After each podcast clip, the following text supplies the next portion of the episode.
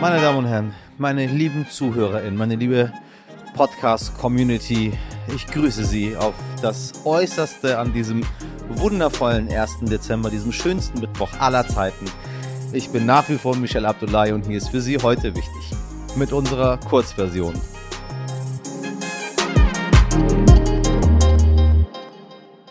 Zuerst für Sie das Wichtigste in aller Kürze. In Riga wird heute das Treffen der Außenminister in der 30 NATO-Staaten fortgesetzt. Unter anderem wird dort über die russische Stationierung kampfbereiter Truppen an der ukrainischen Grenze beraten. Deutschland und die USA hatten bereits gestern gewarnt, dass Russland für jegliche Form von Aggression einen hohen Preis zahlen müsse.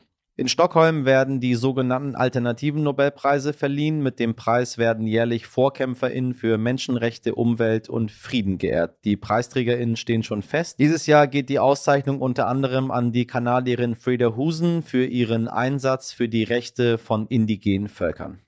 In Berlin wollen sich morgen die Ministerpräsidentinnen der Länder noch einmal beraten und das Infektionsschutzgesetz nachschärfen. Mehr dazu gleich im Laufe der heutigen Ausgabe. Mit dem jetzt veröffentlichten Afrozensus gibt es das erste Mal eine ausführliche Studie zu antischwarzem Rassismus und zur Diskriminierung schwarzer Menschen in Deutschland. Befragt wurden dazu knapp 6000 schwarze Menschen, afrikanische und afrodiasporische Menschen, die in Deutschland leben. Leider wenig überraschend zeigen die Ergebnisse, antischwarzer Rassismus ist ein überregionales und strukturelles Problem in diesem Land. 83 Prozent der Befragten haben beispielsweise schon Diskriminierung bei der Wohnungssuche erlebt und über die Hälfte der Befragten gab an, regelmäßig ohne Grund von der Polizei kontrolliert zu werden. Damit sich das in Zukunft ändert, fordern die Initiatoren der Studie nun konkrete Maßnahmen zur Bekämpfung von antischwarzem Rassismus in Deutschland, auch von der zukünftigen Bundesregierung. Der Koalitionsvertrag der Ampelparteien benennt bereits einige konkrete Punkte im Kampf gegen Diskriminierung. Zum Beispiel soll ein Antirassismusbeauftragter Beauftragter benannt werden. Wow, sage ich dazu. Wow, wow, wow. Ich glaube, das wird alles verändern, meine Damen und Herren. Alles. Verzeihen Sie ein bisschen die Ironie hier. Es ist einfach ganz schön anstrengend, sage ich Ihnen. Wirklich anstrengend, äh, ja, so oft von der Polizei kontrolliert zu werden, obwohl man gar nichts gemacht hat. Das ist nur ein ganz, ganz kleines Beispiel von dem, was man so erlebt den ganzen Tag, wenn man so ein bisschen anders aussieht als die anderen. Das Corona-Chaos zwischen geschäftsführender und aktueller Bundesregierung hat gestern seinen absurden Höhepunkt erreicht, meine Damen und Herren. Bei einem kurzfristig einberufenen Treffen zwischen Bund, Ländern und der kommenden Regierung wurde beschlossen, dass man noch nichts beschließt. Ja, sondern konkrete Maßnahmen auf morgen, also Donnerstag verschiebt. Wissen Sie, wir haben hier noch viel Zeit, sterben hier nur gerade ein paar Menschen in Deutschland an so, wie war das nochmal? Corona hieß das Ganze, ne? Aber wir können noch ein bisschen warten.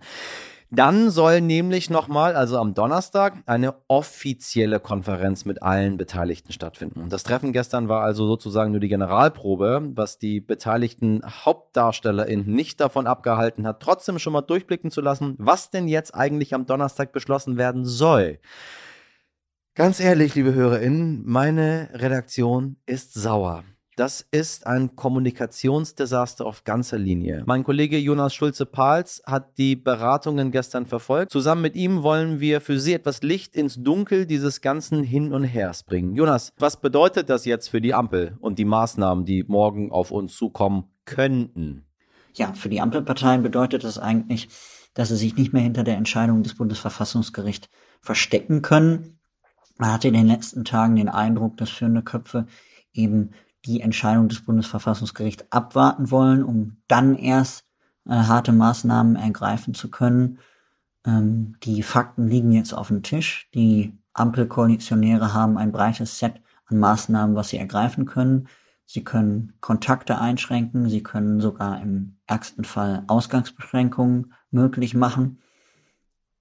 Wichtig ist dabei aber zu betonen, dass eben all diese Entscheidungen einer Begründung bedürfen. Und natürlich haben sich die Umstände verändert. Wir haben eine Impfquote, die noch ausbaufähig ist in der Bevölkerung, aber sie ist zumindest da und hat eben auch einen Effekt und solche Faktoren müssen eben bei solchen Entscheidungen auch beachtet werden. Allerdings sehen wir eben auch, dass äh, sich das Virus nach wie vor schnell ausbreitet und eben die Intensivstationen wieder belastet sind und somit sind auch Grundlagen geschaffen, um eben harte Maßnahmen zu ergreifen. Danke dir, Jonas. Wir, wir bleiben gespannt, welche Maßnahmen uns die MPK morgen bringt oder eben auch nicht. Neben der aktuellen Corona-Lage wollen wir uns heute mit der Ampelkoalition und ihrem Koalitionsvertrag beschäftigen. In der letzten Woche wurden die fast 200 Seiten vorgestellt. Wir haben in der Folge vom letzten Donnerstag die wichtigsten Punkte zusammengefasst. Heute möchten wir das Ganze aber vertiefen mit einem Stammgast. Er ist der Chefredakteur von Kapital und Leiter des Hauptstadtbüros von Stern, Kapital und Business Punk Horst von Butler. Er sagt, es ist ein ehrgeiziges Jahrzehnt, auf das wir dazu zusteuern. Tja, und was hat die Ampel da vor mit uns? Wie will die Koalition vorankommen in der Klimapolitik? Wie digitalisieren wir das Land? Das alles wollen wir jetzt besprechen. Außerdem geht es auch um das Heizen und nicht fehlen darf natürlich mein Lieblingsthema, die Deutsche Bahn. Ich wünsche Ihnen nun viele neue Erkenntnisse und Denkanstöße. Horst, ich grüße dich. Freut mich wieder hier zu sein. Fangen wir doch mal an. Hausbesitzer oder Mieter? Also alles, was rund ums Haus ist. Äh, gute Zeiten oder schlechte Zeiten? Also ich würde das erstmal sagen, dass das jetzt nicht, das soll auch nicht so als Drohung rüberkommen, dass die Menschen sich jetzt irgendwie Angst, äh, Angst haben müssen, dass dann ihre eigenen vier Wände irgendwie eingedrungen wird. Ich fange mal mit so ein paar Sachen an. Also erstmal, ich glaube, eine wichtige Nachricht äh, für fast alle ist, dass die EEG-Umlage, die wir mit unserer Stromrechnung bezahlen, die fällt weg und da gibt es so Durchschnittsberechnungen, dass das für so eine normale Familie so zwischen 150 und 200 Euro im Jahr bedeutet.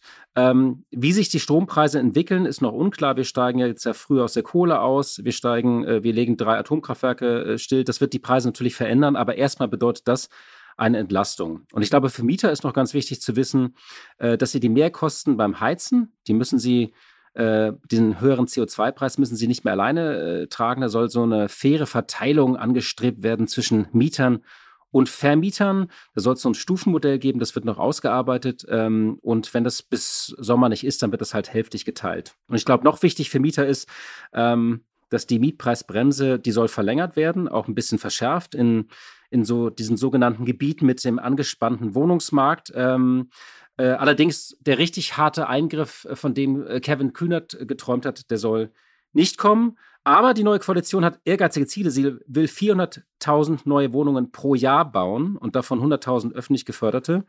Das soll so ein Bündnis für bezahlbaren Wohnraum äh, soll da geschlossen werden. Und das ist so ein, wenn die das hinkriegen, könnte das natürlich so an in manchen Gebieten schon für ähm, Entspannung sorgen. Tempolimit, CO2-Steuer, Mobilität, äh, da gab es sehr, sehr deutliche Forderungen von Seiten der Grünen im, im Wahlkampf. Äh, was haben sie davon durchgesetzt? Also ja. was ich schon auf jeden Fall weiß, ist, dass Tempolimit das erste war, wo man sagte, nö, äh, es bleibt so, wie das ist. Autofahrer müssen davon ausgehen, dass die Spritpreise weiter steigen werden. Das ist einfach so, weil auch im kommenden Jahr erhöht sich der CO2-Preis und das verteuert Benzin und Diesel.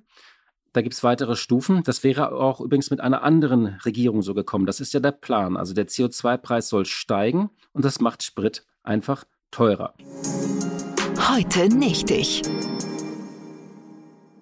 Donald Trump ist zurück im Weißen Haus. Ja, Sie haben richtig gehört, liebe HörerInnen, The Donald is back. Zumindest als Foto. Ein Schnappschuss des Ehepaars Trump ziert jetzt nämlich einen Weihnachtsbaum im Bankettsaal des Weißen Hauses. Traditionell kümmert sich die First Lady um die Weihnachtsdekoration im Amtssitz des US-Präsidenten. Dieses Jahr fällt die Aufgabe damit erstmals Jill Biden zu, die das Weiße Haus zusammen mit ihrem Team in ein wahres Weihnachtswunderland verwandelt hat. Und zum amerikanischen Christmas Spirit gehört anscheinend auch etwas versöhnlichere Zeichen zu setzen und sich den verhassten Vorgängern goldgerahmt in den Weihnachtsbaum zu hängen.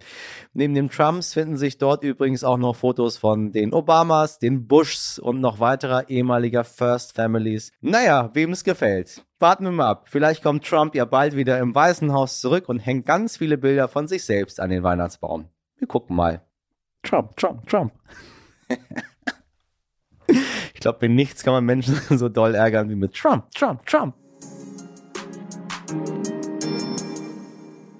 Und das war unsere heutige Kurzversion. Hören Sie doch gerne mal unsere Langversion rein, meine Damen und Herren, oder abonnieren Sie uns auf Ihrer Lieblings-Podcast-Plattform Ihrer ähm, Wahl. Wir freuen uns auch über Ihre Wünsche und Ihre Anregungen. Heute als Stern.de. Ich wünsche Ihnen einen wundervollen Mittwoch. Machen Sie was draus. Ihr Michel Abdullahi. Bis morgen.